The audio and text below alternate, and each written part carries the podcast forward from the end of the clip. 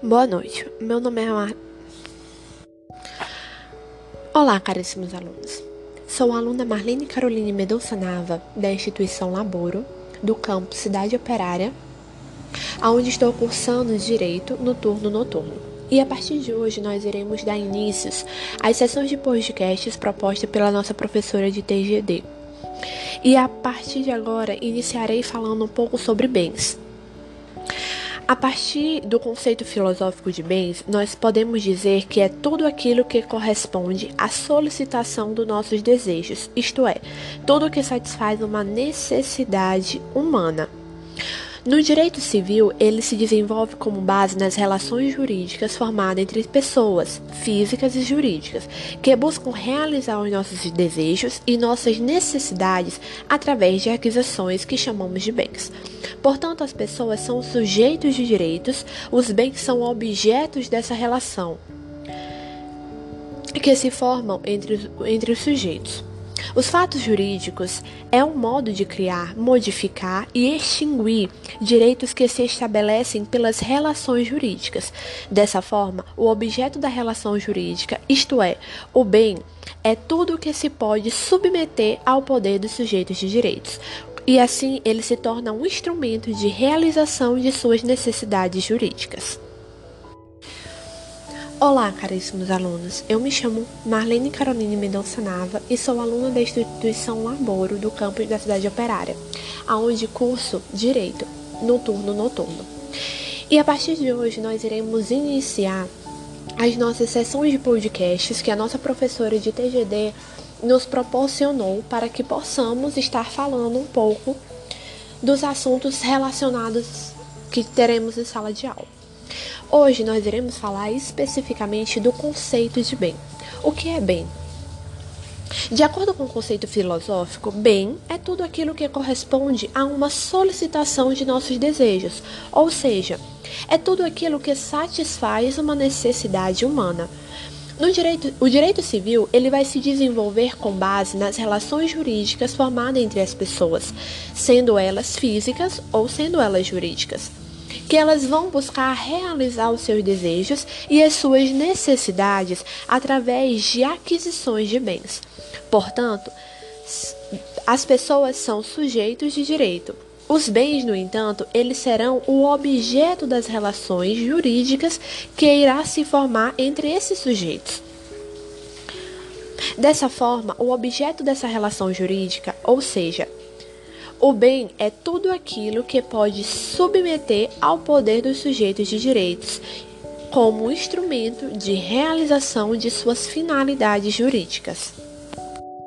Agora, adentrando um pouco mais no conceito jurídico, Bens são valores materiais ou imateriais que podem ser objetos de uma relação de direito. Enquanto o objeto do direito positivo, ele se torna a conduta humana, o objeto do direito subjetivo pode ser bens ou coisas não valoráveis pecuniariamente. São bens jurídicos de natureza patrimonial. Isto é, tudo aquilo que possa incorporar o nosso patrimônio é um bem. Exemplos disso pode ser uma casa, um carro, uma roupa, um livro ou até mesmo um CD. Além disso, há uma classe de bens jurídicos não patrimoniais. Esses bens jurídicos não patrimoniais não são economicamente estimáveis, como também são insuscetíveis de valorização pecuniária, podendo ser eles a vida e a honra. Os bens podem ser classificados como móvel, imóvel, corpóreo, incorpóreo, fungível ou infungível e assim sucessivamente. Hoje nós demos a introdução do conceito de bens, tanto filosoficamente quanto juridicamente. A partir do nosso próximo podcast, nós iremos entrar nas classificações deles, na fungibilidade dos bens. Até mais!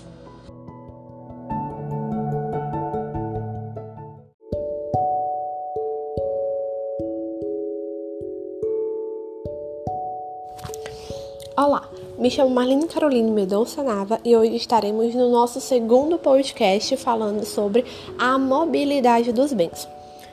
Para iniciarmos, irei falar um pouco sobre os bens móveis. No termo do nosso artigo 82 do nosso Código Civil, Bens móveis são aqueles bens suscetíveis de movimentação para que sejam transportados de um lugar para outro, sem que seja alterada a substância ou a destinação econômica social.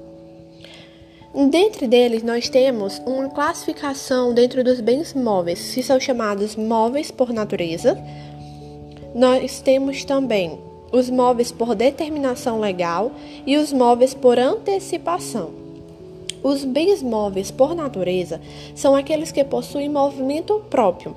Eles subdividem em semoventes, ou seja, que se movem por força própria como o animal, por exemplo, e propriamente ditos, que são aqueles que se, se movem por forças alheias, como uma cadeira, por exemplo, para ela se movimentar, precisa que alguém vá lá e a movimente.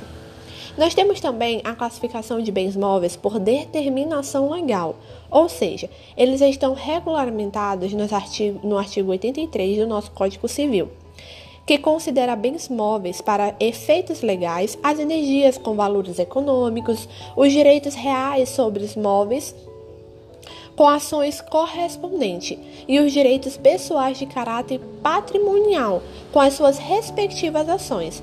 Observa-se, portanto, que o Código Civil confere natureza de bem móvel e bens imateriais visando facilitar a proteção jurídica deles como, por exemplo, podemos citar o fundo de comércio, as cotas da sociedade, os créditos, os direitos autorais, entre outros.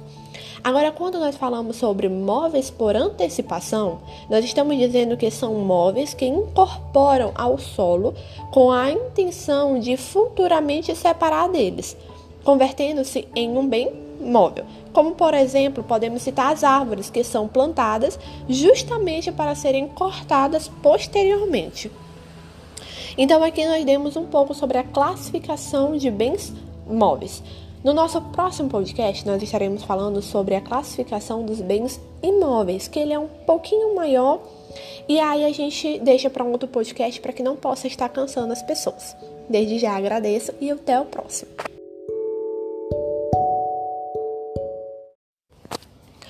Olá, gente! Mais uma vez estou aqui para que nós possamos continuar os nossos estudos.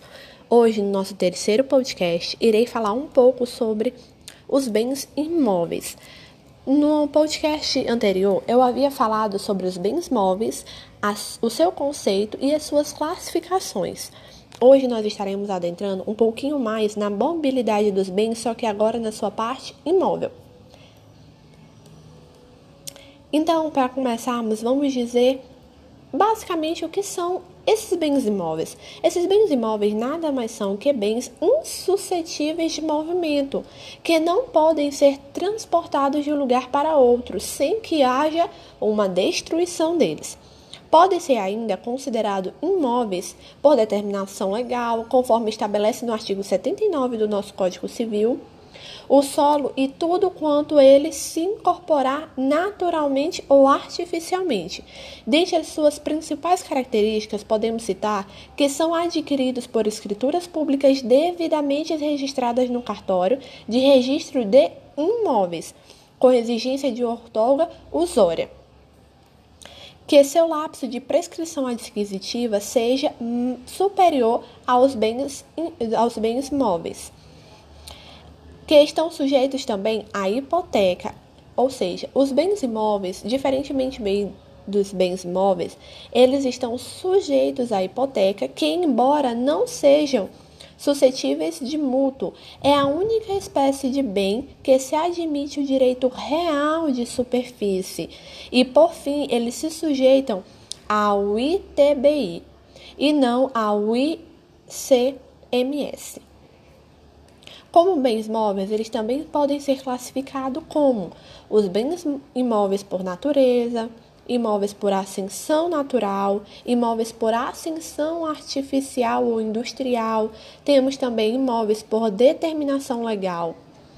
Para começarmos, vamos falar sobre os bens imóveis por natureza, que são eles nada mais que somente o solo com a sua superfície, o subsolo e o espaço aéreo dele. Os imóveis por ascensão natural, nós podemos dizer que é tudo aquilo que se adere naturalmente ao solo, como as árvores, os frutos pendentes neles, os acessórios que encontram e etc. Como visto acima, as árvores se destinam ao corte, elas serão se transformadas por móveis por antecipação.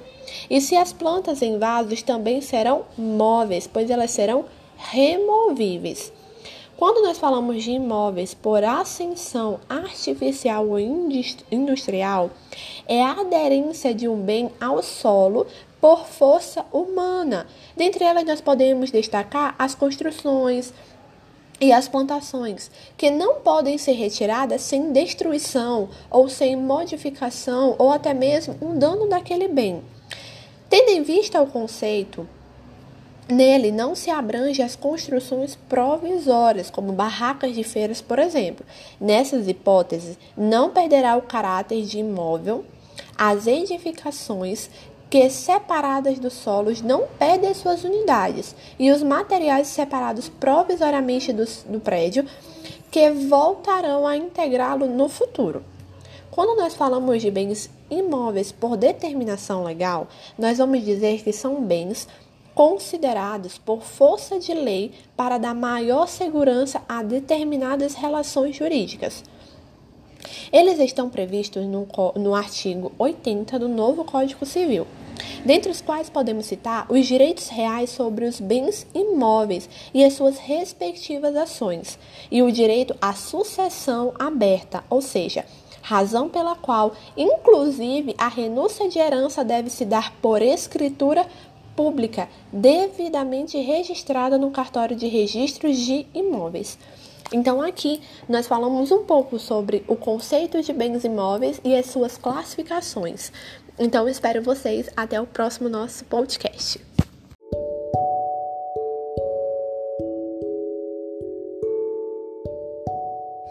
Olá! Hoje, mais uma vez, estaremos no nosso quarto podcast falando sobre a classificação dos bens.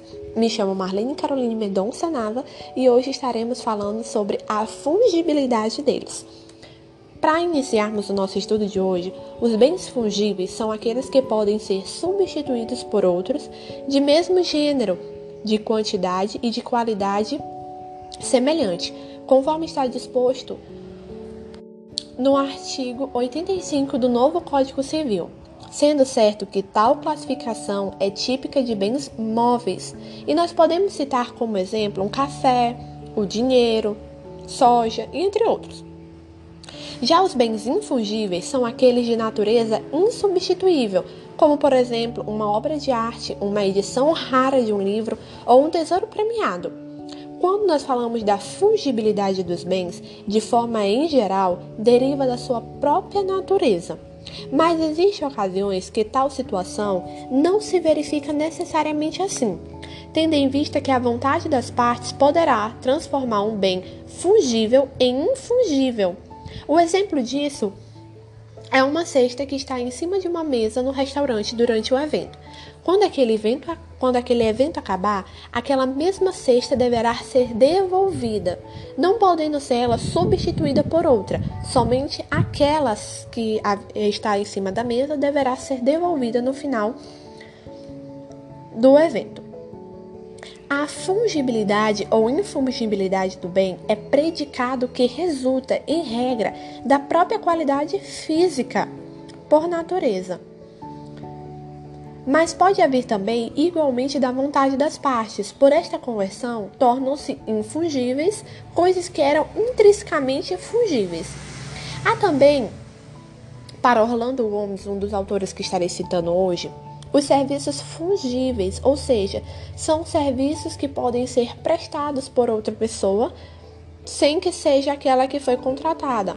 Exemplo: você contrata um encanador para estar consertando a pia da sua casa, mas aquele encanador específico que você contratou não pôde vir.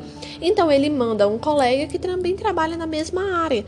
E aí, ou seja, vai ser realizado um serviço por uma outra pessoa onde houve uma substituição e não vai alterar de maneira nenhuma o resultado. Quando nós falamos de serviço infungível, é quando você contrata, por exemplo, uma, um pintor para estar tá pintando um quadro para você, uma obra de arte, e ele tem uma peculiaridade muito incomum na sua forma de pintar. Só que aquele pintor que você contratou não poderá comparecer ao trabalho, então ele vai mandar um colega dele. Apesar de ser pintor também, mas este colega que foi substituído, que foi substituto do outro, ele não terá as mesmas peculiaridades que o outro pintor tinha. Então, dessa forma, esse serviço que ele prestará será infungível, porque aquele outro não poderá ser substituído.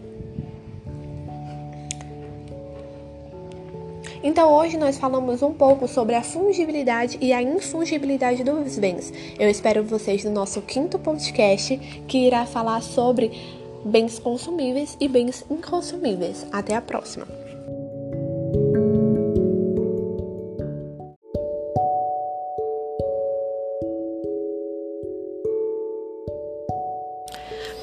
Olá, caros amigos.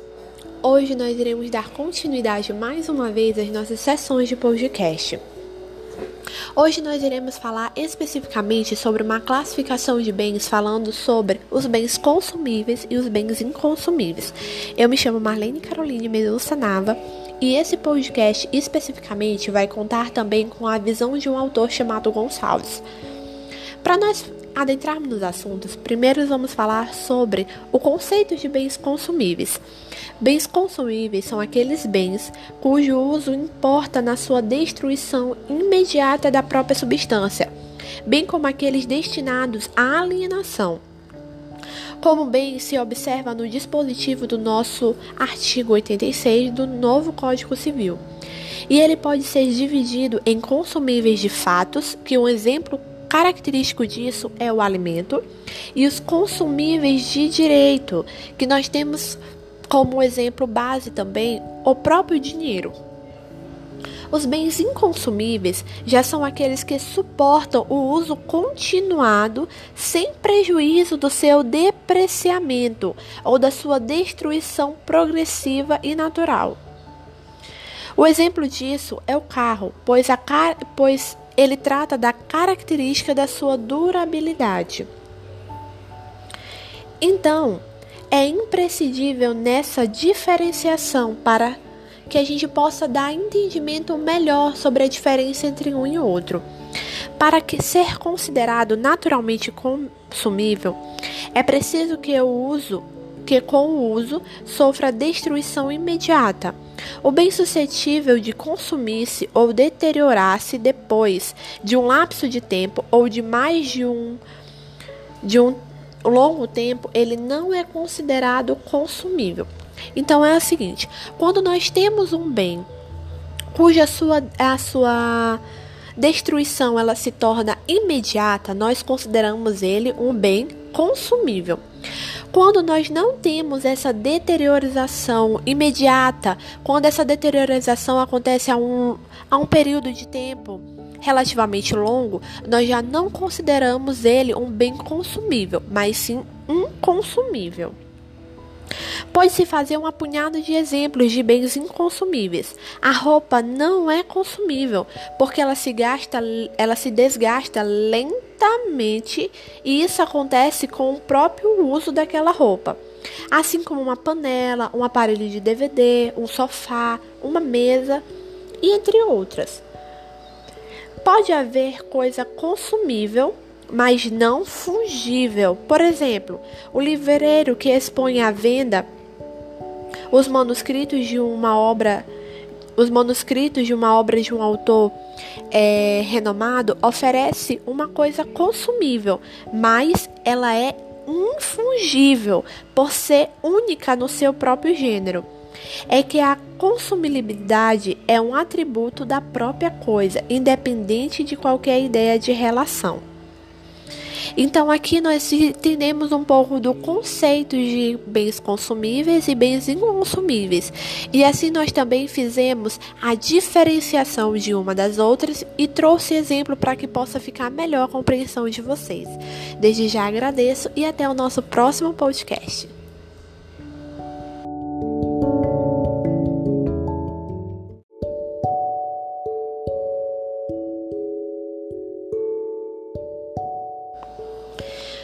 Me chamo Marlene Caroline Mendonça Nava, e hoje nós iremos dar continuidade às nossas sessões de podcast. Hoje, exclusivamente, nós iremos estar tratando do assunto da classificação dos bens quanto sendo eles corpóreos ou incorpóreos. Primeiramente, nós vamos falar sobre os bens corpóreos. Os bens corpóreos são bens possuidores de existência física. Eles são concretos e eles são visíveis. Nós podemos destacar alguns exemplos de bens corpóreos, como uma janela, uma mesa, uma porta um, ou até mesmo um automóvel. Já os bens incorpóreos, eles são bens de natureza abstrata, eles não possuem uma existência física, ou seja, eles não são concretos.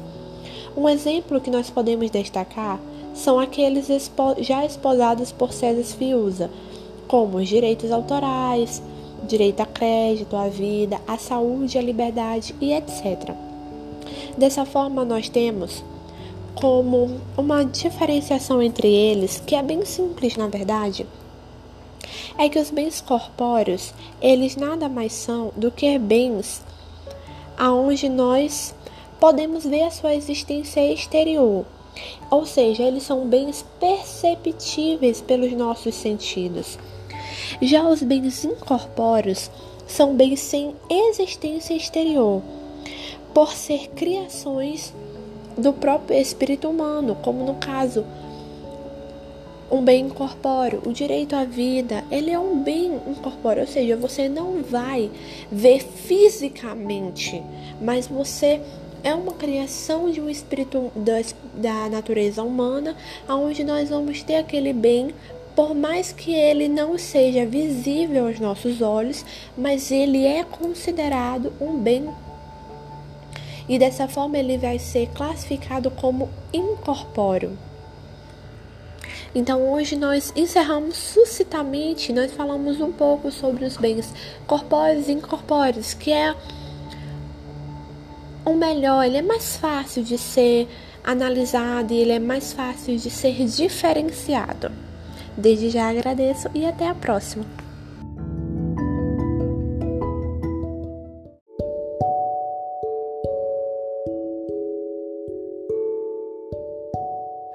Olá, mais uma vez estamos aqui falando sobre as classificações dos bens e hoje no nosso sétimo podcast estaremos falando sobre a divisibilidade deles. Me chamo Marlene Caroline Mendonça Nava e espero que possam gostar do áudio de hoje. Para começarmos, iremos falar hoje sobre bens divisíveis. Os bens divisíveis são todos aqueles bens que podem ser como já havia, como o próprio nome já diz, dividido, ou seja, podem ser fracionados sem alteração da sua própria substância, sem que haja também uma diminuição considerável de valor ou sem que, ou sem que haja o prejuízo do uso a quem se destinam. Nós vamos estar encontrando isso especificamente no nosso artigo 87 do Código, do Código Civil. São bens divisíveis, portanto, os bens que podem ser fracionados em porções reais e distintas, formando cada qual um todo perfeito. Vamos atentar à seguinte hipótese. Imagine que 10 pessoas herdaram um brilhante de 50 quilates. E esse brilhante que vale 50 quilates, ele sem dúvida vale muito mais do que 10 brilhantes de 5 quilates, divididos para cada um. Se este brilhante ele for divisível e a não ser pelo critério da diminuição sensível do valor, ele será qualquer herdeiro que poderá prejudicar Qualquer herdeiro poderá prejudicar os outros se exigir a divisão da pedra. Porque quando você vai dividir essa pedra que vale 50 quilates, essa parte fracionada ela vai diminuir consideravelmente o valor aquisitivo da peça. Então, dessa forma, se não fosse pelo critério de diminuição sensível do valor, ela poderia ser divisível. Como existe esse critério, esta pedra não poderá ser divisível entre os dez herdeiros. Já os bens indivisíveis são. Eles podem ser considerados, são aqueles que por natureza não podem ser fracionados, sem alteração da sua substância ou sem a diminuição considerável de valor ou prejuízo do uso a quem se destina. Por exemplo, os bens indivisíveis por natureza podem ser considerados um computador, uma mesa, um automóvel etc. A divisibilidade nesse caso, ela se torna física ou material.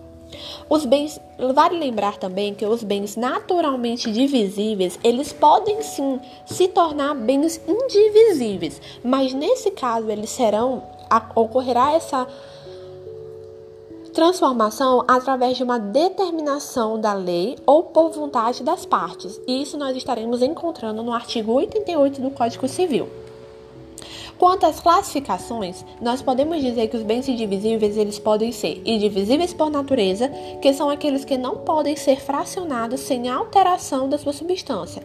Nós vamos também ter os bens indivisíveis por determinação legal, ou seja, esses bens são aqueles que a lei não permite a divisão, como por exemplo a hipoteca, as servidões e etc.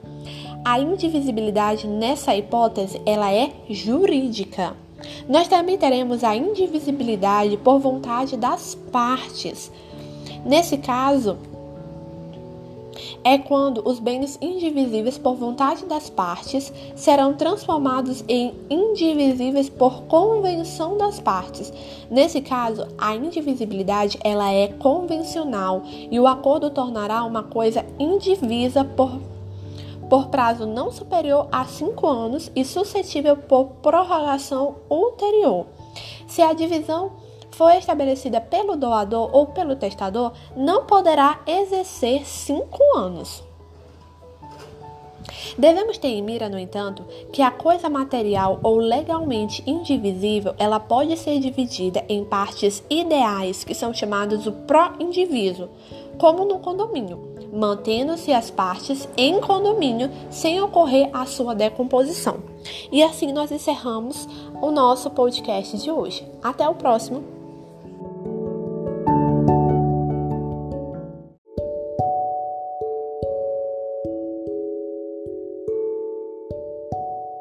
Oi, me chamo Marlene Carolina Mendonça Nava e hoje estaremos falando no nosso oitavo podcast sobre classificações dos bens. Hoje falaremos sobre bens singulares e bens coletivos.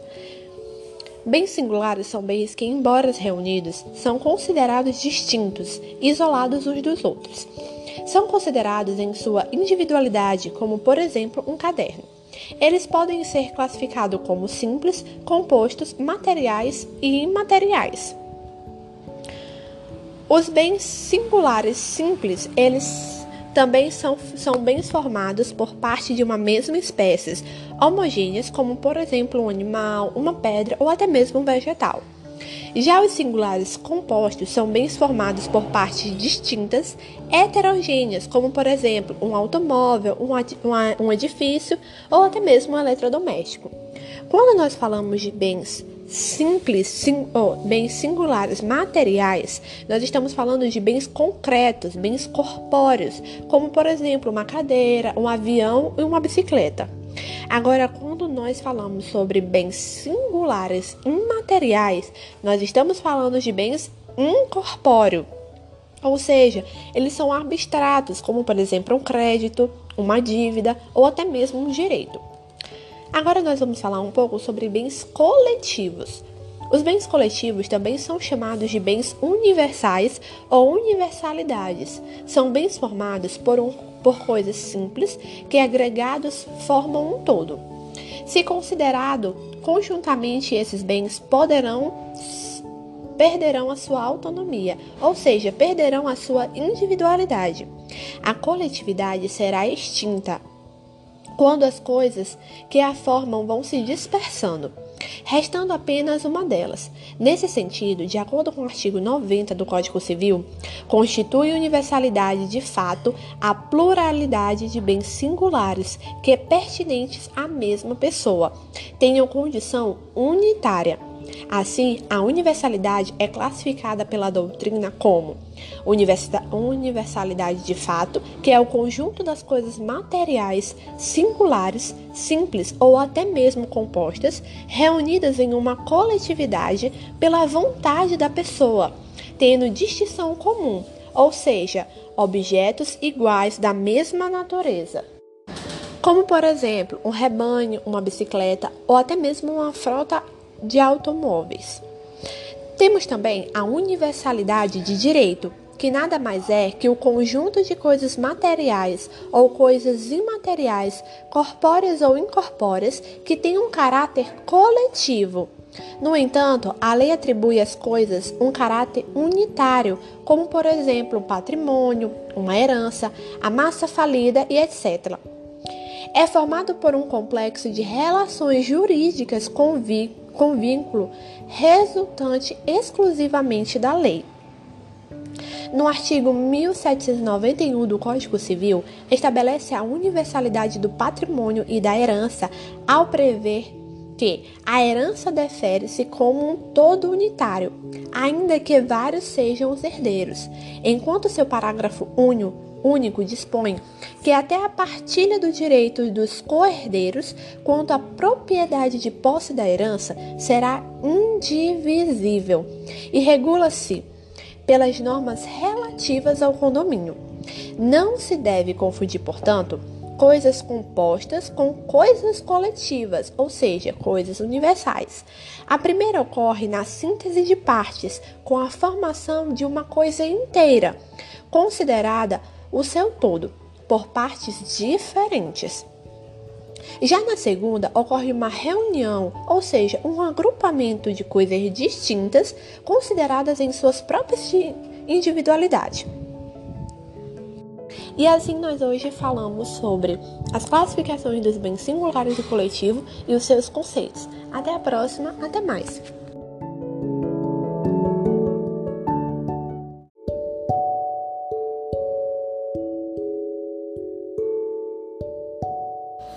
Olá! Mais uma vez estamos aqui para dar continuação às nossas sessões de podcast. Me chamo Marlene Caroline Mendonça Nava e hoje no nosso nono podcast sobre classificação de bens iremos falar sobre bens reciprocamente considerados. Nele nós teremos os bens principais, que são aqueles bens que existem sobre si mesmo, abstratos ou concretamente, e eles não dependem de nenhum outro. O exemplo disso é o solo. Nós vamos ter também os bens acessórios, que são bens cuja existência supõe da existência de um outro e sendo ele principal. Exemplo disso é a cláusula penal, que é acessória de uma obrigação principal, a árvore, que é acessória do solo, e até mesmo a finança, que é, é acessória de uma locação. A regra em geral é que o principal deverá ser superior ao acessório. Essa é a razão pela qual este segue o destino daqueles. Nós também tem salvo disposição expressa em sentido contrário. O contrário, porém, não será verdadeiro. O acessório assume a mesma natureza jurídica que o principal.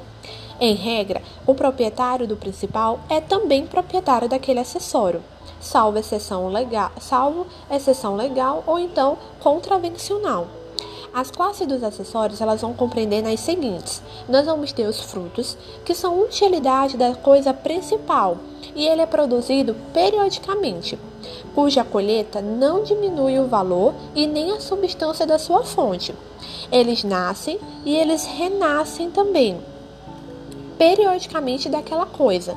E eles possuem três requisitos, sendo eles a periodicidade, a inalterabilidade da substância e também a possibilidade de separação desta. Os frutos eles podem ser naturais, ou seja, surgem de uma força orgânica da própria natureza. O exemplo claro disso é a maçã. Nós temos também as industriais, que eles surgem por uma força humana. Exemplo disso pode ser a diversificação dos produtos que nós temos. Nós temos também o fruto nas questões civis, que eles surgem do rendimento produzido por uma coisa em virtude da sua utilização. No caso disso, o aluguel. Nós vamos ter os pendentes, que enquanto unido a coisa que produz, no caso, uma maçã no pé, ou então um aluguel que ainda não foi recebido. Nós temos também os percebidos, ou então os chamados colhidos, que são aqueles que são separados das coisas que produz. A partir do momento que eu colho a maçã no pé, eu estou fazendo fruto colhido ou então percebido. Nós também podemos ter o aluguel quando ele é recebido. Nós temos as estantes, que são aqueles que são separados do, do principal e eles são armazenados para venda. Nós temos também os perpiendos, que são aqueles que deveriam ser colhidos, mas não foram. Exemplo disso, quando você olha para um pé de uma maçãeira, que você vê uma maçã que ela está se estragando, ela deveria ter sido colhida, mas ela não foi. Nós temos também os consumidos, que são aqueles que não existem mais porque eles já foram consumidos. Nós vamos ter também Dentro da classificação de acessórios, a gente já encerrou a classificação dentro dos frutos. Agora nós vamos dar continuidade na classificação dos acessórios. Nós temos os produtos, que são as utilidades da coisa que produz. Porém, esse, diferentemente do fruto, eles não são produzidos periodicamente. Então, eles diminuem a quantidade, alterando assim a substância até que ela vá se esgotar. O exemplo clássico disso é a extração de carvão de uma mina. Nós vamos ter também as pertenças, que são móveis que não constituem a parte integrante do bem, porém eles se destinam de uma forma duradoura ao uso, serviço ou até mesmo a forceamento de outro. O exemplo disso é um trator de uma fazenda, os bens de uma decoração de uma residência e entre outros. No artigo 94 do Código Civil, ele vai diferenciar as pertences das partes integrantes do bem ao afirmar o seguinte: os negócios jurídicos que dizem a respeito do bem principal não abrangerá as pertences, salvo se o contrário resultar da lei, da manifestação da vontade ou então da circunstância do caso. Então a gente pode concluir assim que, a, que em regra é que o acessório segue o principal que, o, que a regra que o acessório segue o principal, ele não vai se estender às pertences. Nós vamos ter também os rendimentos, que são uma espécie de gênero de fruto, não constituído de uma categoria autônoma, ou seja, são frutos civis consistentes em prestações pecuniárias periódicas, provenientes de uso de uma coisa principal. O exemplo disso é o aluguel nós temos as benfeitorias, que nada mais é do que acessórios incorporados ao bem principal pelo homem, e ele tem como objetivo conservar, melhorar ou embelezar algo. Nos termos dos artigos 96 do Código Civil e seus parágrafos, elas podem ser necessárias, ou seja, quando uma benfeitoria é necessária, ela visa conservar a coisa e evitar que ela vá se deteriorar e permite a sua exploração econômica. A benfeitoria também pode ser útil, ou seja, visa facilitar ou melhorar o uso do bem. Um exemplo disso é uma garagem. Nós temos também a benfeitoria voluptária, ou seja, aquela que visa embelezar uma coisa sem aumentar a sua própria utilidade. Um jardim, por exemplo. Então, a referência da classificação ela não é absoluta, tendo em vista que uma mesma benfeitoria pode enquadrar em diferentes espécies conforme cada uma de suas é, circunstâncias. Exemplo, uma piscina numa escola de natação, ela será uma benfeitoria necessária. Já em um colégio, ela seria útil e em uma residência, ela seria voluptária. Então, não deve se confundir também com ascensões, tendo em vista que elas são feitas sobre bens já existentes. E assim nós terminamos o nosso nono podcast sobre bens replicariamente considerados. Espero vocês até a próxima. Até mais!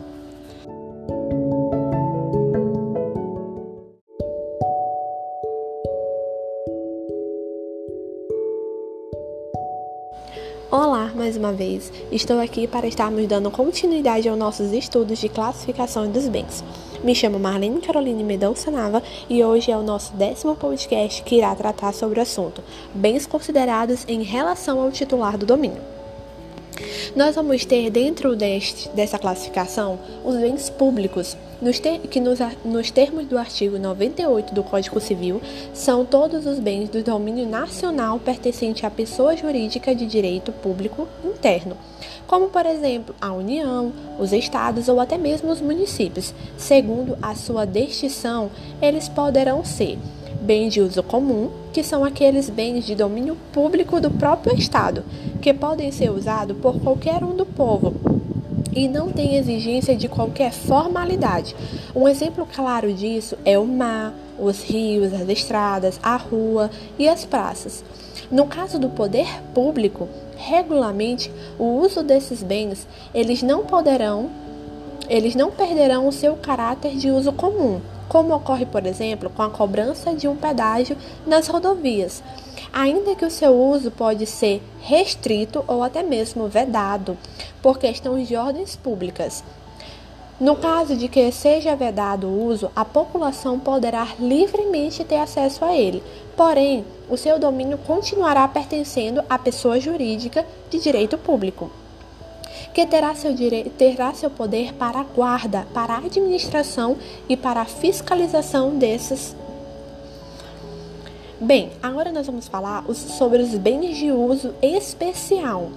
Esses, assim como nos primeiros, eles também são bens de domínios públicos do Estado, porém eles possuem uma distinção especial, eles é, que vai visar a execução dos serviços públicos. Um exemplo disso são os edifícios e terrenos aplicados em um serviço ou em um estabelecimento federal, estadual ou municipal eles são utilizados exclusivamente pelo poder público.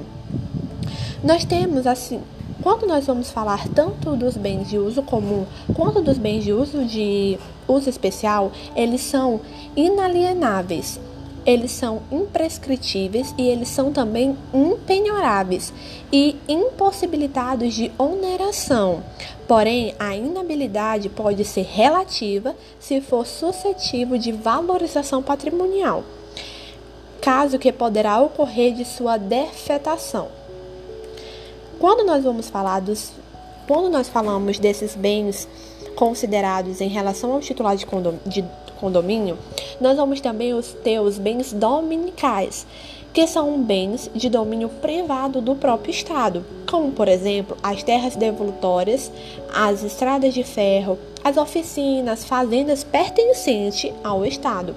As suas normas são próprias e diferente das aplicáveis dos bens comuns e de usos pessoal, elas são, se são destinados a uma finalidade pública ou específica, eles não poderão ser alienados, devemos lembrar disso. Caso contrário, eles poderão poderão ser por qualquer instituto de direito privado ou de direito público. Porém, essa inabilidade é relativa, podendo ser perdida através da sua afetação. Ou, é, ele, ele é um patrimônio federal ou estadual ou municipal, e ele tem como objetivo de direito real ou também de direito pessoal. Por fim, vale ressaltar que, nos termos do artigo 102 do Código Civil, todos os bens públicos são insuscetíveis de uso capião. Eles corroboram deste entendimento encontra-se principalmente na súmula 304 do STF. Nós vamos ter também particulares. Os bens particulares, que nada mais são do que bens que não são de domínio nacional. Como a casa de alguém, por exemplo, ele não é um domínio nacional. Nós temos também os bens considerados quanto à possibilidade de serem ou não negociados no comércio. E nós temos também no comércio são os bens negociáveis. Fora do comércio, são bens insuscetíveis de apropriação e legalmente inalienáveis, ou seja, não são passivos de alienação por disposição legal. Eles são bens naturalmente indisponíveis. Exemplo disso: o ar, a água, o mar etc.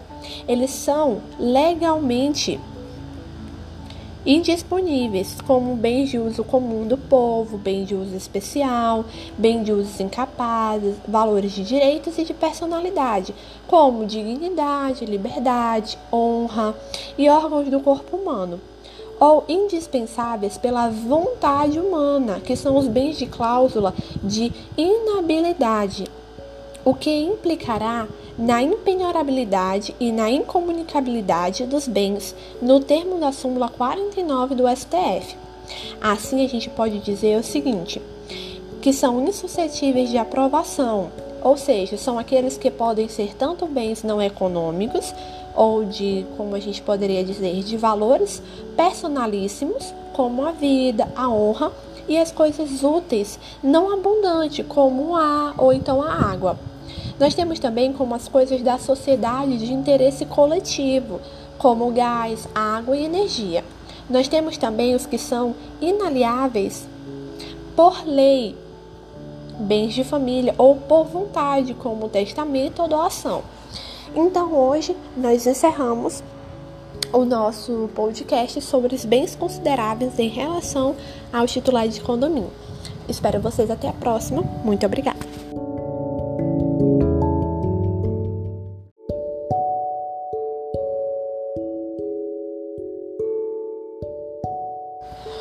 Olá, me chamo Marlene Caroline Mendonça Nava e hoje nós iremos dar início à segunda temporada dos nossos trabalhos de podcast.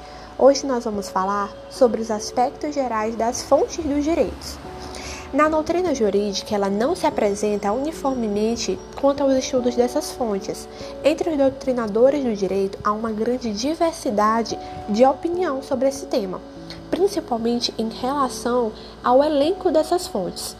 A palavra fonte provém do latim, que significa nascente de água, e distinguimos elas em três espécies de fontes do direito, sendo elas históricas, materiais e as formais. As fontes históricas que apesar do direito ser um produto em constante transformação, elas contêm muitas ideias permanentes que se conservam presentes na nossa, no nosso ordenamento jurídico. A evolução dos costumes e o progresso que induz o legislador a criar novas aplicações desses, para esses princípios. As fontes históricas dos direitos indicam a gênese das modernas instituições jurídicas, a época, o local e as razões que determinaram sua formação. A pesquisa ela pode se limitar aos antecedentes históricos mais recentes ou então se aprofundar lá no passado, na busca de concepções originais. Desta ordem de estudo, dessa ordem de estudo é significativa, não apenas para a memorização do direito, mas também para a melhor compreensão dos quadros normativos atuais. Então, aqui nós estamos falando um pouco sobre as fontes do direito nas suas questões históricas. E a gente sabe que, apesar de tudo, há muitas divergências em relação a isso. Tem alguns doutrinadores que não consideram as fontes históricas como fontes dos direitos. Basicamente, o conceito de fonte dos direitos ela vai tratar que antes disso é importante definir o que é fonte. Fonte do direito é de onde provém o direito, ou seja, é a sua origem, é a sua nascente, como eu já havia dito. Nas palavras de um autor chamado Miguel Reale, ele diz que fonte dos direitos são processos ou são meios em virtude pelas quais as regras jurídicas se positivam com legítima força obrigatória. Já para Hans Kelsey, é o fundamento de validade da norma jurídica que decorre de uma nova superior válida. Quando a gente fala de fontes do direito, é, a gente tem as fontes históricas, como eu já havia dito. E temos o seguinte: Miguel Reale, como eu já havia mencionado anteriormente, ele já não considera as fontes históricas como fontes dos direitos, pois ele diz que se trata de um estudo filosófico, de um estudo sociológico dos motivos éticos ou dos fatos econômicos, ou seja, é um estudo de uma outra ciência. Mas para Paulo Nader, ele diz que as fontes históricas elas são os conjuntos de fatos ou são um conjunto de elementos das modernas instituições jurídicas, ou seja, elas estão ali para que possam estar nos auxiliando a descobrir da onde saiu a formação de todo aquele ordenamento jurídico, quais foram os motivos da época, tanto recente quanto passada, que fizeram chegar esses ordenamentos jurídicos? E o que os nossos ordenamentos jurídicos do presente irá influenciar na modernidade vindoura, na sociedade vindoura. Então, as fontes históricas do direito para os doutrinadores ainda não têm, não são todos que são que têm uma opinião igualitária sobre esse tema. Então, hoje nós encerramos os nossos assuntos sobre fontes históricas. A partir do nosso próximo podcast, nós iremos adentrar um pouco mais e falar das fontes materiais. Desde já, eu espero vocês no próximo e até mais!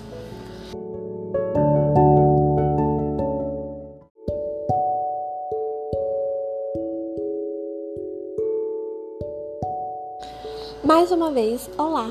E hoje estou aqui para falar sobre as fontes do direito. Eu me chamo Marlene Caroline Mendonça Nava e hoje nós iremos falar sobre as fontes materiais.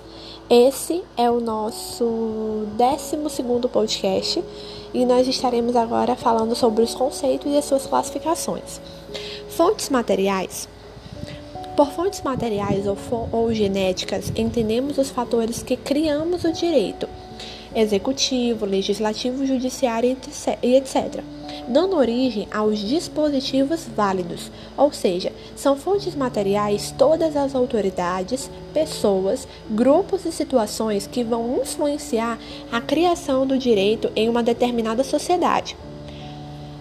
O direito, ele não é um produto arbitrário da vontade do legislador, mas sim uma, uma criação que se latreia no querer social. É a sociedade como centro das relações de vida, como sede daqueles acontecimentos que vão envolver o homem, que fornece ao legislador os elementos necessários para a formação de um estatuto jurídico, como causa produtora do direito. As fontes materiais são constituídas pelos fatos sociais, pelos problemas que emergem na sociedade e são condicionadas pelos chamados fatores do direito, como a moral, a economia, a geografia e etc. Nós vamos ter também as fontes materiais de direito, eles são todas as autoridades. Então, como eu já havia dito, então, a fonte material é de onde vem o direito. Ou seja, a fonte material é aquilo que acontece no âmbito social, nas relações familiares, nas relações religiosas, nas relações políticas, que servem de fundamento para a formação, para a construção do, desse direito. Nas fontes materiais, nós vamos ter as fontes materiais diretas, que são representadas pelos órgãos elaboradores do direito positivo, como a sociedade que cria o direito constitucionário, o poder legislativo que constrói as leis e o judiciário que produz a jurisprudência. Nós vamos ter também as fontes materiais indiretas, que são identificadas como os fatores jurídicos. Então, nesse podcast, nós falamos sobre o que são fontes materiais e nós demos as suas duas classificações. E assim nós encerramos esse e nós vamos esperar o próximo para que nós possamos estar falando sobre as fontes formais do direito positivo. Desde já agradeço e até a próxima.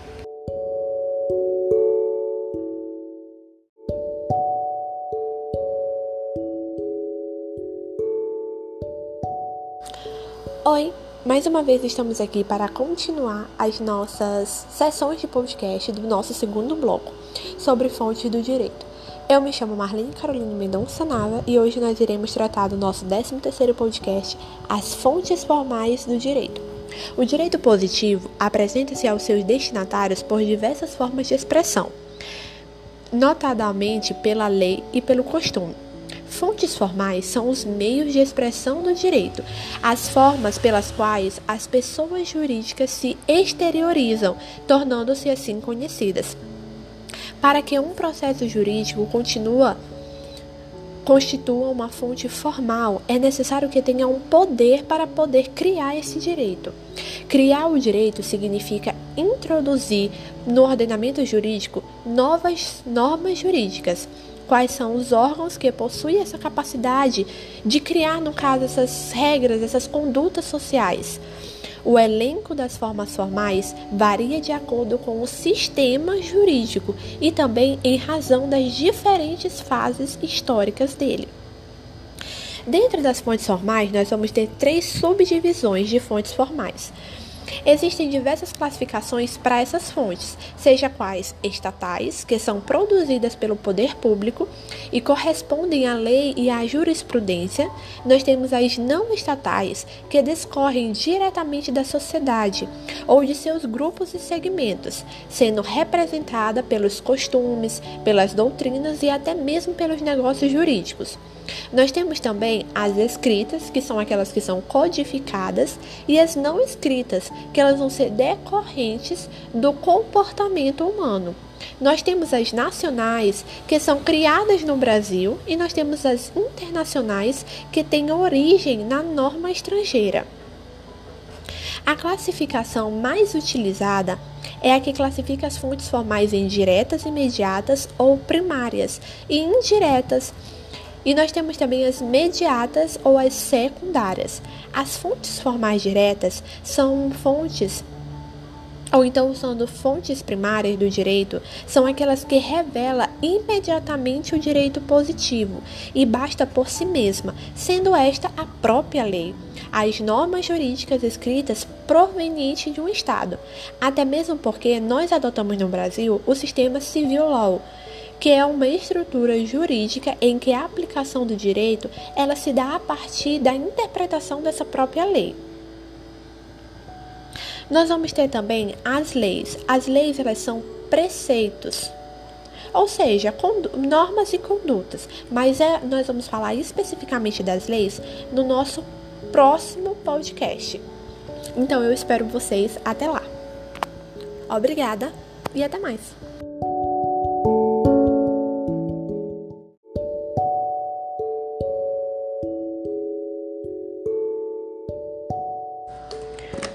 Oi de novo, me chamo Marlene Caroline Mendonça Nava e hoje nós vamos começar a falar sobre lei, um assunto que eu tinha dado uma pincelada no nosso podcast anterior.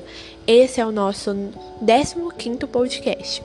E nós vamos falar hoje sobre as fontes formais escritas, propriamente dito, a lei.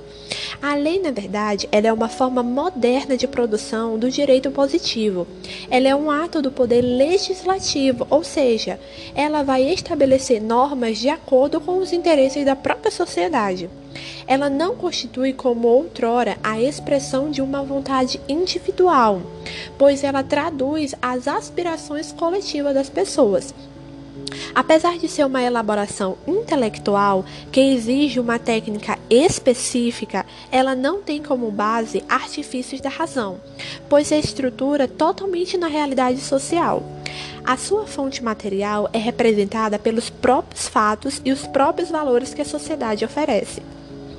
Nós temos as, é, os fatores da crise do direito escrito o deretismo, ou seja, isto é, excesso de lei, os vícios do parlamentarismo, em vez que o legislativo ele se perde em algumas discussões inúteis, sem atender as exigências dos tempos modernos. A vantagem é que a lei oferece, do ponto de vista da segurança jurídica, e elas se fazem tolerável a um coeficiente mínimo de, dist de distorções na elaboração do direito objetivo. Quando nós falamos sobre lei, nós vamos falar aqui também sobre as suas classificações.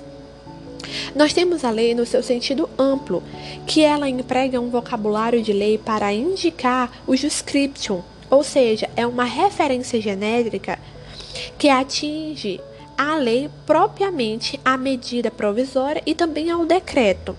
A lei também é classificada no seu sentido estrito, ou seja, a lei é um preceito comum e ela é obrigatória e ela é emanada de um poder legislativo no âmbito de sua própria competência. Nós temos também a lei substantiva e a lei adjetiva. A lei substantiva ou material é aquela que reúne normas de condutas sociais que definem o direito e deveres das pessoas em suas relações nas suas próprias vidas. A lei relativa do direito civil, do direito penal, do direito comercial, normalmente são dessas naturezas. Já a lei adjetiva ou formal, ela constitui um agrupamento de regras que vão definir os procedimentos para ser cumpridos no andamento das questões forenses. O exemplo disso são as leis do direito processual civil e do direito processual penal. As leis, na verdade, elas, é, é, as leis que reúnem essas normas substantivas e adjetivas são determinadas, são denominadas, na verdade, Instituto Unus. O exemplo disso é a lei da falência. Nós temos também a lei substantiva, que é naturalmente a lei principal que deve ser conhecida por todos, enquanto que a adjetiva é de uma natureza apenas instrumental e o seu conhecimento é necessário somente àqueles que vão participar nas ações judiciais, como, por exemplo, os advogados, juízes e até mesmo os promotores. No nosso próximo podcast, eu vou falar sobre um pouco da sanção, da coerção e da coação da lei para que esse não fique muito longo e muito cansativo. Agradeço por terem ouvido e até a próxima.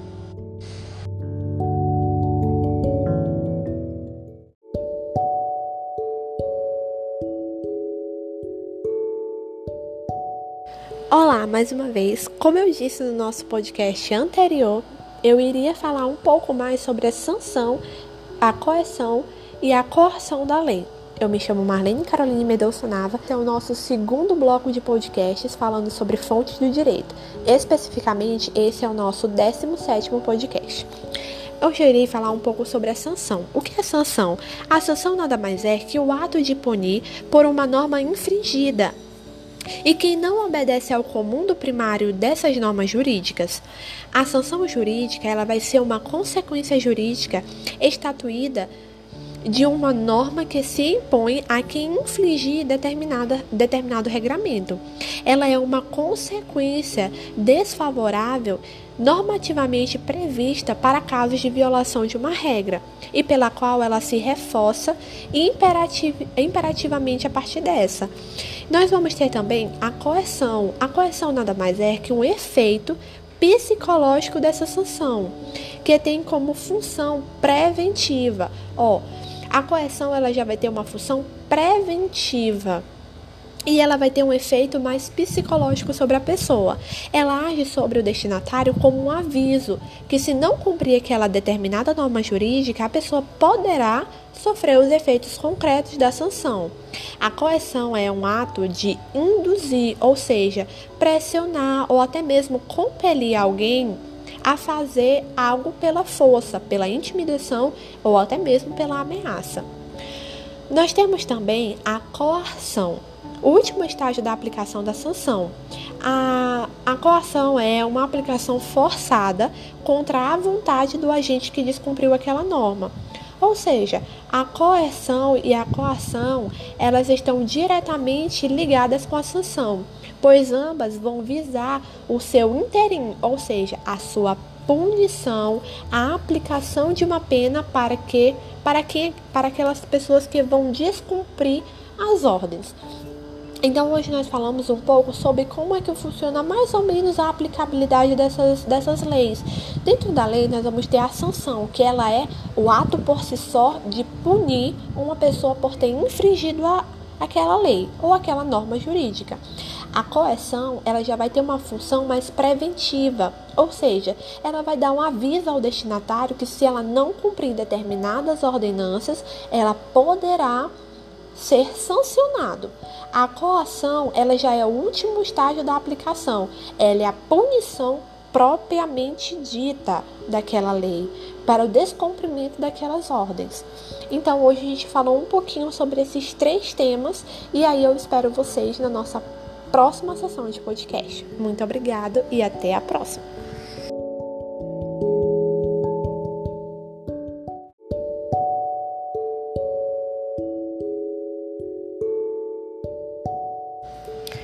Bom, mais uma vez, bom dia, boa tarde ou até mesmo boa noite para quem está ouvindo.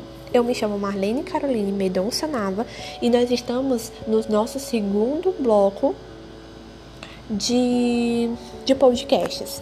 Hoje é o nosso, especificamente o nosso 18º áudio e nós estaremos falando um pouco sobre a lei quanto à sua hierarquia.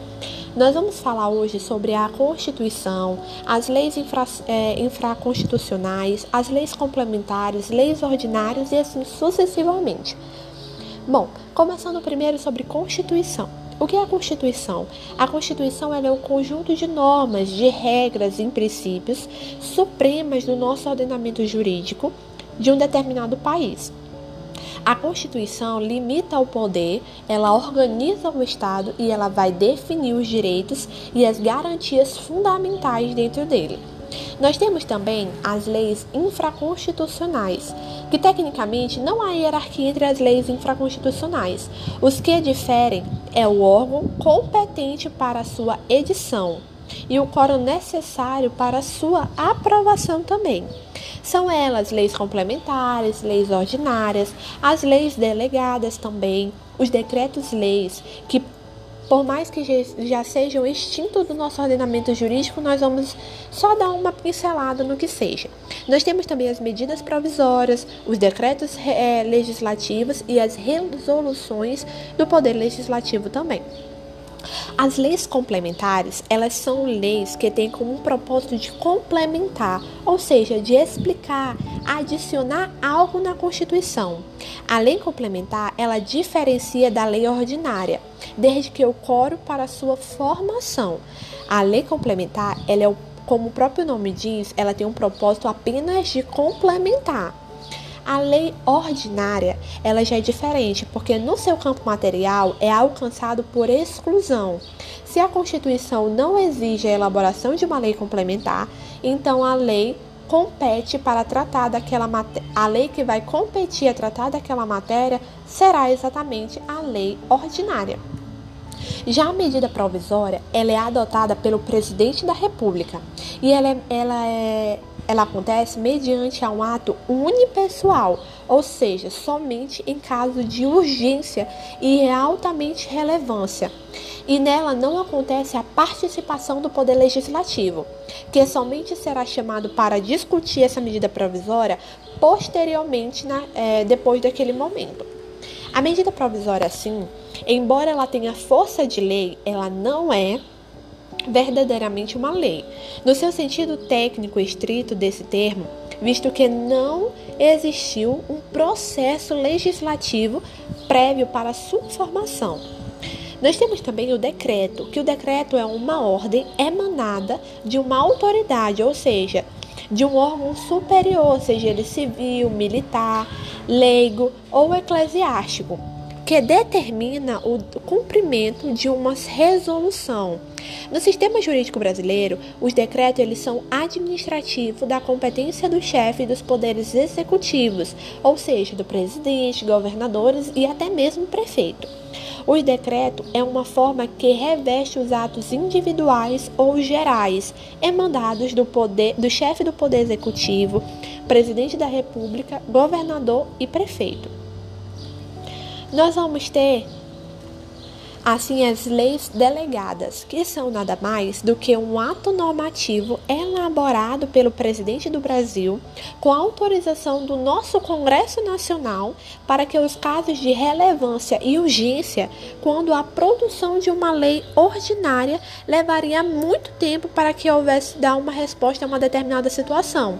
Então o que que acontece? O presidente ele solicita a autorização e o Congresso julgando adequado o período, ele fixa os limites daquela lei delegada. Depois de criada a lei pelo presidente, ela é remetida ao Congresso para avaliação e aí sim uma aprovação dela. Nós vamos ter também as normas internas. E essa é a última norma, a última parte das, das leis que nós vamos falar hoje.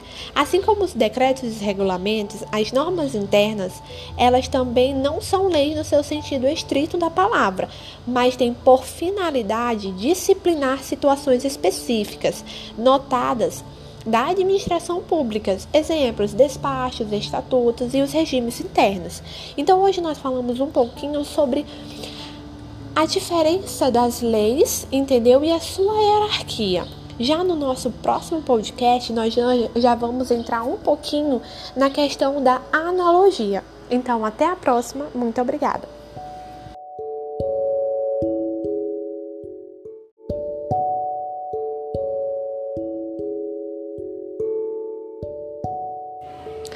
Olá! Hoje, mais uma vez, estaremos aqui para dar continuidade aos nossos estudos de podcast. E exclusivamente hoje irei falar sobre analogia. Me chamo Marlene Caroline Medonça Nava e espero que vocês possam acompanhar o podcast de hoje. Para começo de todo o nosso estudo de hoje, vamos falar o que é analogia. A analogia nada mais é que uma fonte formal mediata do direito. Ela é utilizada com a finalidade de integração da nossa lei. Sendo assim, ela é um método de integração do ordenamento jurídico, ou seja, a aplicação de dispositivos legais relativos a casos análogos, ante a ausência de normas que regulem o caso concretamente apresentado, a apreciação jurisdicional, que se denomina anomia. Ela é um método de interpretação jurídica utilizado quando, diante da ausência de previsões específicas em leis, ela se aplica uma disposição legal que regula casos idênticos, ou seja, casos semelhantes ao da controvérsia. Existe uma norma dentro do sistema que ela é aplicada devido a uma análise. Esse artifício, em que uma norma é feita para um caso concreto, se aplica a outra pela semelhança relevante e o alcance de finalidades comuns. A semelhança relativa quanto à finalidade daquela norma. Para que nós possamos entender assim, nós podemos dizer que para o direito, a analogia seria como uma forma de solucionar um problema por meio de uma identidade com outro, buscando atender uma finalidade maior da lei, e nesse sentido se assemelharia com a teleologia. As diferentes funções da analogia no nosso âmbito jurídico, elas poderiam ser, no caso de solução de casos concretos, que nessa situação o aplicador compara o caso em questão com o outro e esse outro é similar ao mesmo e aplica analogicamente a mesma lei ou a mesma norma, encontrando uma solução semelhante para os dois casos, já que os dois possuem a mesma característica. Vale lembrar que no caso de país com sistema common law, a analogia ela tem um papel mais significativo, uma vez que como não existe normas de aplicação, a semelhança de casos constitui base fundamental para que o juiz solucione seus problemas. Já na aplicação de normas, guarda as semelhanças com a função anterior de modo que, para situações semelhantes, possam exigir a aplicação da mesma norma. No caso de aplicação por lacuna, para os casos em que a lei é omissa ou obscura, por exemplo, a analogia também poderá ser usada para solucionar este problema. A analogia ela pode ser legal, que é chamada também de leges, quando o juiz pega uma única lei que regula o caso parecido e aplica-se por analogia, ou jurídica, que também podemos chamar de júris, quando o juiz pega um conjunto de normas e ele aplica por analogia diante dessa lacuna, não utilizando apenas uma única lei como paradigma. Nesse último caso que nós estamos falando, seria o exemplo da união homoafetiva, e esta aplicando-se por analogia todo o disciplinamento da união estável, não apenas como lei, mas como um conjunto de normas aplicadas por analogia ante a lacuna. É diferente, portanto, a analogia juris da analogia leges. A primeira, ela se fundamenta no conjunto de normas, já a segunda é uma única lei apenas. Quando nós estamos agora falando sobre os fundamentos, o fundamento da aplicação da analogia é o princípio da igualdade, vale lembrar isso, segundo o qual montais montais a lei deve tratar igualmente os iguais, na exata medida da sua desigualdade.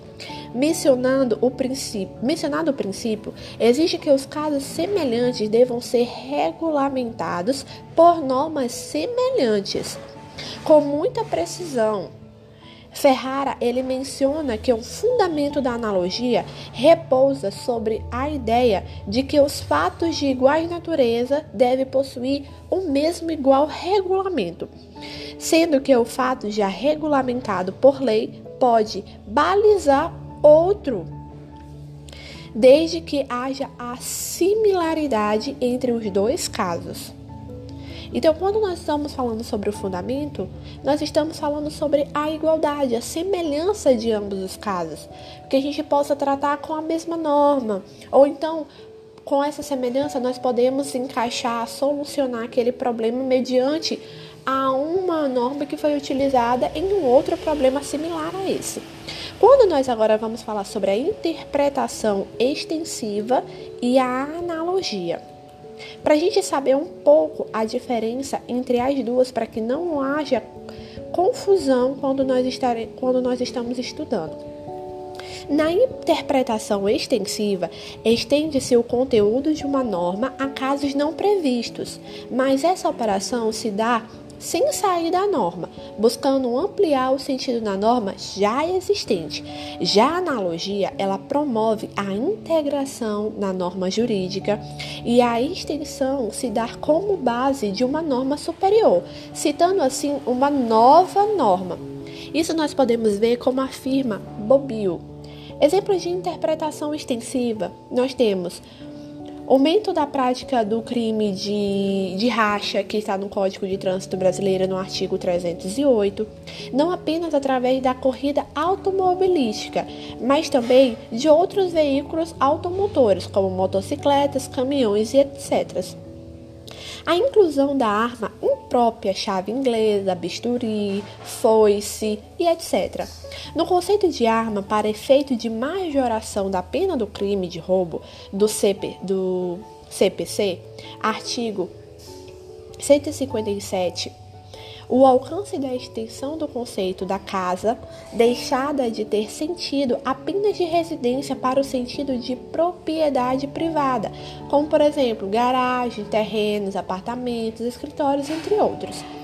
Exemplo prático de analogia, nós vamos ter os tribunais brasileiros que aplicam analogia para entender os transportes rodoviários, coletivos, o conceito de culpa presumida criada pelo decreto de número 2681, que regularizou a responsabilidade civil das estradas de ferro.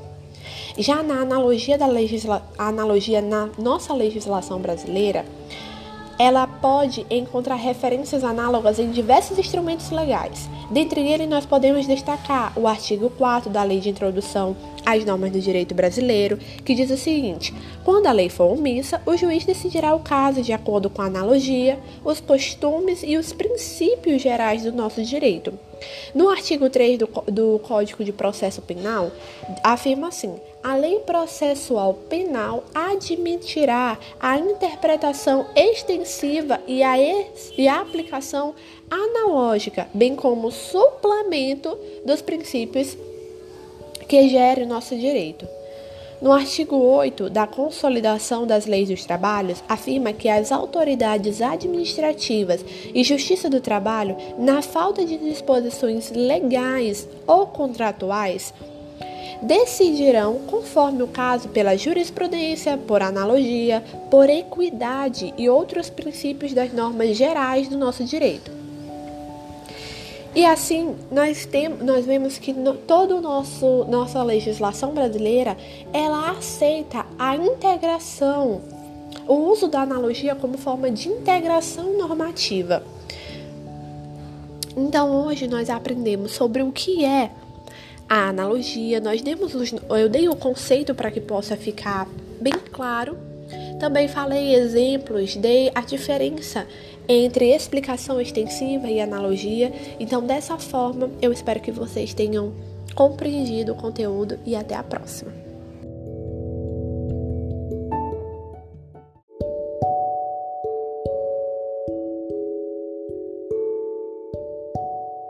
Oi, me chamo Marlene Caroline Mendonça Nava e hoje nós estaremos falando sobre costumes. Assim como a lei, também os costumes eles são importantíssimos como fonte do direito. E dependendo de se considerar este ou aquele estado ou este ou aquele momento histórico, poderá numa dessas fontes ser preponderantes em relação à outra. Não há negar não há como se negar, contudo, a precedência histórica do costume, mas sim a espontânea forma do direito. E, de certa forma, também a mais normal, consubstanciadas nessas normas de condutas, e elas são oriundas do uso e dos próprios costumes. Em decorrência da necessidade de regulamentação da convivência humana em uma sociedade. Os costumes consistem, portanto, na prática de uma determinada forma de conduta é repetida de maneira uniforme e constante pelos membros dessa comunidade. A doutrina, na verdade, ela costuma exigir a concorrência de dois elementos para a caracterização do costume jurídico, que é o elemento objetivo e o elemento subjetivo. O elemento objetivo, ou também chamado de elemento material do costume, ele corresponde, na verdade, a uma prática inteirada e universal de uma determinada forma de conduta. Já o elemento substantivo ou espiritual, ele consiste num consenso, na convicção de uma necessidade social daquela prática. Em nossa sistemática, o costume é convocado ele é colocado em uma posição secundária, conforme discorre nas disposições da Lei de Introdução ao Código Civil, que determina o seguinte: quando a lei for omissa, o juiz decidirá o caso de acordo com a analogia, com os costumes e com os princípios gerais do nosso direito também.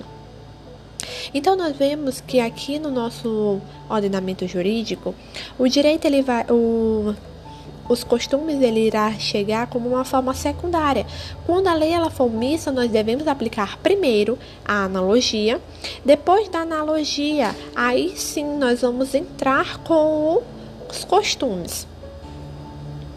É, os costumes eles constituem práticas de uma determinada forma de conduta, como eu já havia dito. Então, assim, o costume é, nós temos também alguns tipos de costumes.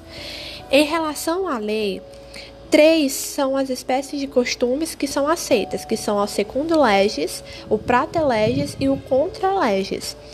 O costume segundo legis ele está previsto em lei que reconhece sua a sua eficácia obrigatória. Exemplo é o artigo 13 do Código Civil. O costume é pratelege, na verdade, quando ele vai, quando ele se reveste de caráter supletivo, suprindo a lei nos casos omissos e preenchendo assim lacunas. Exemplo, para parar para um pedestre atravessar onde não existe faixa de segurança é um costume em diversas cidades. E ainda que não possua lei, é por todos os condutores observados. Já o costume contra leges é aquele que em forma e em sentido, ele age em forma e em sentido contrário à lei. Embora ele não revogue lei, pode fazer com que ela entre em desuso. Exemplo: a função natural do cheque é é ser meio de pagamento à vista. Entretanto, muitas pessoas veem é, retiradamente emitindo um não para essa mera ordem de pagamento, mas como garantia de vida para um desconforto futuro. Então, nós entendemos o que são os costumes e as suas três classificações. E assim, no nosso próximo podcast, nós iremos falar sobre os princípios gerais do direito e também sobre equidade. Até a próxima, muito obrigada! Hello! Mais uma vez estou aqui para que possamos continuar o nosso segundo bloco de podcasts. E agora nós estaremos falando sobre duas coisas: os princípios gerais do direito e também sobre equidade. Os princípios gerais do direito, eles são postulados que procuram fundamentar todo o sistema jurídico, não tendo necessariamente uma correspondência positivada equivalente. Eles são, na verdade, ideias jurídicas gerais que vão se sustentando, ou seja, dão base ao ordenamento jurídico e não são necessária e não necessariamente precisam estar escritos para serem válidos. Agora, a equidade, na concepção aristotélica, a equidade ela significa justiça do caso concreto. É a possibilidade do juiz de se julgar de acordo com os seus ditames. É faculdade que o magistrado possua de se valer-se dos seus próprios critérios de justiça, ou seja, não estando vinculados a métodos de concepção e interpretação pré-estabelecidos. É certo que o julgador ele deve sempre aplicar-se humanamente o direito e decidir dentro dos limites dessa norma. Entretanto, apesar dessas atitudes, também pode de, é, demonstrar uma forma de equidade, Ou seja, nós utilizamos o termo no direito de uma forma mais restrita, no sentido de que o julgador utiliza-se de tal instituto quando ele vai se desapegar à norma e ele julga de acordo com a sua própria razão, ou seja, com a sua consciência, com aquilo de que ele tem que entender de que é justo. Esse tipo de equidade, ele possui uma aplicação limitada pelo direito. O ordenamento é, ele somente admite a utilização quando ele for expressamente quando ele for expressamente dito em lei. Antes, antes eu estava falando um pouco sobre os os princípios gerais do direito. Válido lembrar que no, na lei de introdução ao Código Civil, no artigo 4, diz o seguinte: quando o juiz, quando a lei for omissa, o juiz decidirá os casos mediante a analogia aos costumes e, por fim, aos princípios gerais do direito. Então, muito obrigada e até a próxima.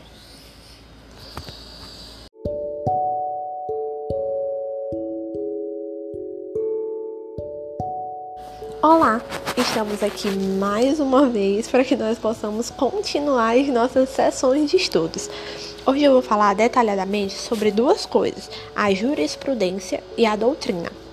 Primeiro de tudo, a jurisprudência é um conjunto de, retirada, de reiteradas decisões dos tribunais sobre determinada matéria. A jurisprudência ela não se vincula ao juiz, mas ela acaba prevalecendo na maioria dos casos principalmente em virtude da tendência de que tenha sua uniformização o que não implica dizer que o juiz ele deva tabelar suas decisões, pois ao contrário disso, deve o magistrado, ele deve analisar cada caso em concreto e para aplicar o direito de sua forma mais adequada. Como eu já havia dito antes, no podcast anterior falando sobre a equidade. A jurisprudência ela é expressa nas sentenças e acórdãos e ela estabelece, na verdade, um entendimento a respeito da norma a ser submis, a submida ao caso, e assim fonte por meio pelo qual vai manifestar o direito, e na sua aplicação prática e a sua aplicação real também. A Constituição e as leis elas só vão valer verdadeiramente através desses significados que vão lhe emprestar a jurisprudência. E apesar da jurisprudência não ter a mesma força que a lei, não se pode estudar qualquer assunto jurídico se desvinculando dessas manifestações do Poder Judiciário, especificamente das jurisprudências do Tribunal do Supremo Tribunal Federal, que é no empenho de sua missão constitucional de, de árbitro da Federação, guardião da nossa Constituição e uniformizador da jurisprudência. Eles manifestam com respeito dos diversos temas jurídicos. Agora, quando nós falamos sobre doutrinas, as doutrinas elas consistem na exposição, ou seja, na explicação, na sistematização do direito é, consubstanciada nas manifestações dos estudiosos, dos, juri, dos é, jurisconsultos, através dos tratados, de livros didáticos, monografias, conferências e entre outros. A doutrina, na verdade, ela é um resultado de estudo que pensadores, juristas e filósofos do direito vão ter no decorrer de suas carreiras. E é por meio da doutrina que os conceitos operacionais do direito são elaborados.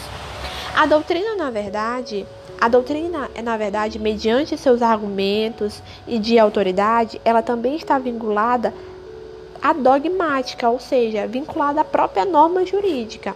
A prática reiterada de, de juristas a respeito de um determinado assunto gera uma interpretação da lei e a possibilidade de conceitos operacionais que vão poder influenciar um ordenamento jurídico, e assim como também preencher lacunas, auxiliando os intérpretes, os próprios aplicadores da lei na confecção de suas sentenças, desde que sejam bem plácidos aos próprios tribunais. Então, hoje a gente encerra falando sobre a jurisprudência e a doutrina, e a partir do nosso próximo podcast a gente entra falando sobre é, prescrição e decadência. Agradeço desde já. Me chamo Marlene Caroline Mendonça Ná. Beijo.